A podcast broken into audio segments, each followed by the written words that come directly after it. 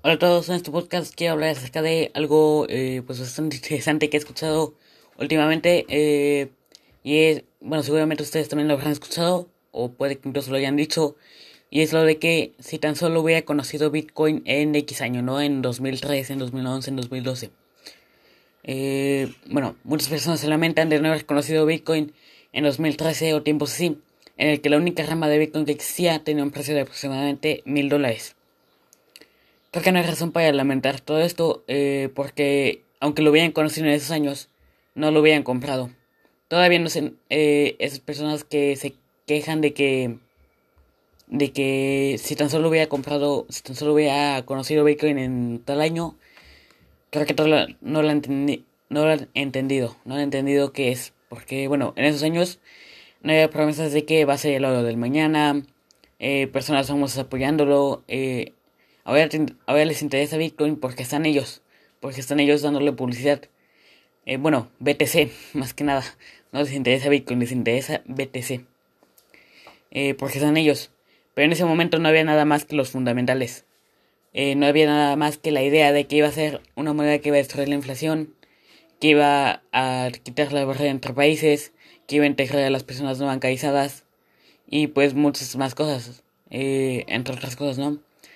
Por lo que, aunque lo hubieran conocido, lo más probable es que no lo hubieran comprado. Y no han entendido eso. Si lo hubieran entendido de que Bitcoin, eh, lo que es Bitcoin y para lo que sirve, no se estarían quejando o lamentando por no haber conocido Bitcoin en 2013. Se estarían alegrando porque el verdadero Bitcoin y no el esquema Ponzi de Blockstream con ticker BTC. También algunos le dicen Bitcoin Coe. A mí no me gusta porque, bueno, no creo que eso sea Bitcoin, pero bueno, lo, Bitcoin Coe está a precios de dos, eh, bueno, la, el verdadero Bitcoin está a precios de 2013. Bitcoin Cash actualmente se encuentra en aproximadamente 750 dólares. Entonces, bueno, eh, creo que no hay razón para quejarse si has entendido que es Bitcoin. Eh, te estarás alejando de que, de que Bitcoin esté a precios de 2013. Gracias a, a una empresa llamada Blockstream, que bueno, tampoco fue tan bueno porque eh, desaceleró el, la adopción, por ejemplo, antes de, que llegara por allá de 2006 o así, había mucha adopción. Por ejemplo, Steam, creo que aceptaba Bitcoin. Eh, creo que Subway aceptaba Bitcoin.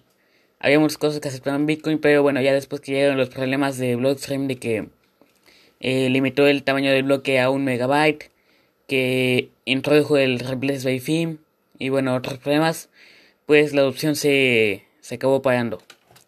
Hasta 2017 con la llegada de Bitcoin Cash. Entonces bueno, ahora suponiendo que lo hubieras comprado, que por alguna razón, aunque no hubieras tenido lo que es, lo hubieras comprado, lo más probable es que lo hubieras vendido al poco tiempo. Cuando hubiera hecho un por dos, un por tres, un por cuatro. Al igual que hicieron todos los inversores en ese tiempo.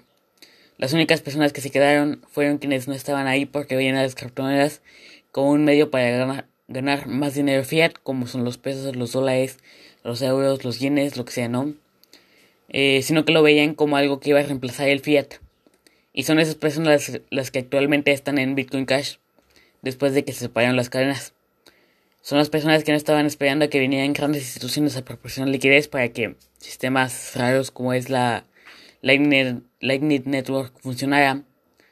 O personas que no estaban, son personas que tampoco estaban esperando a que viniera un tipo a, a decir que la minería es contaminante y que viniera a crear un cartel minero para centralizar, para regular la minería de Bitcoin.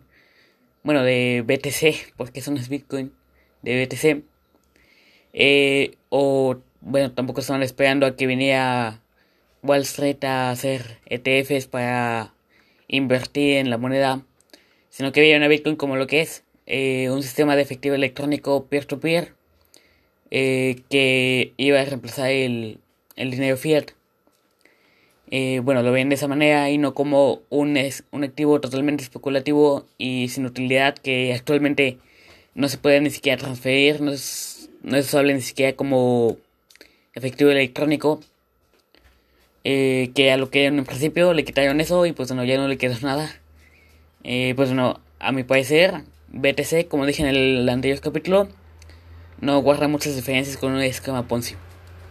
Así que bueno, eso fue todo por este podcast. Espero que les haya gustado y adiós.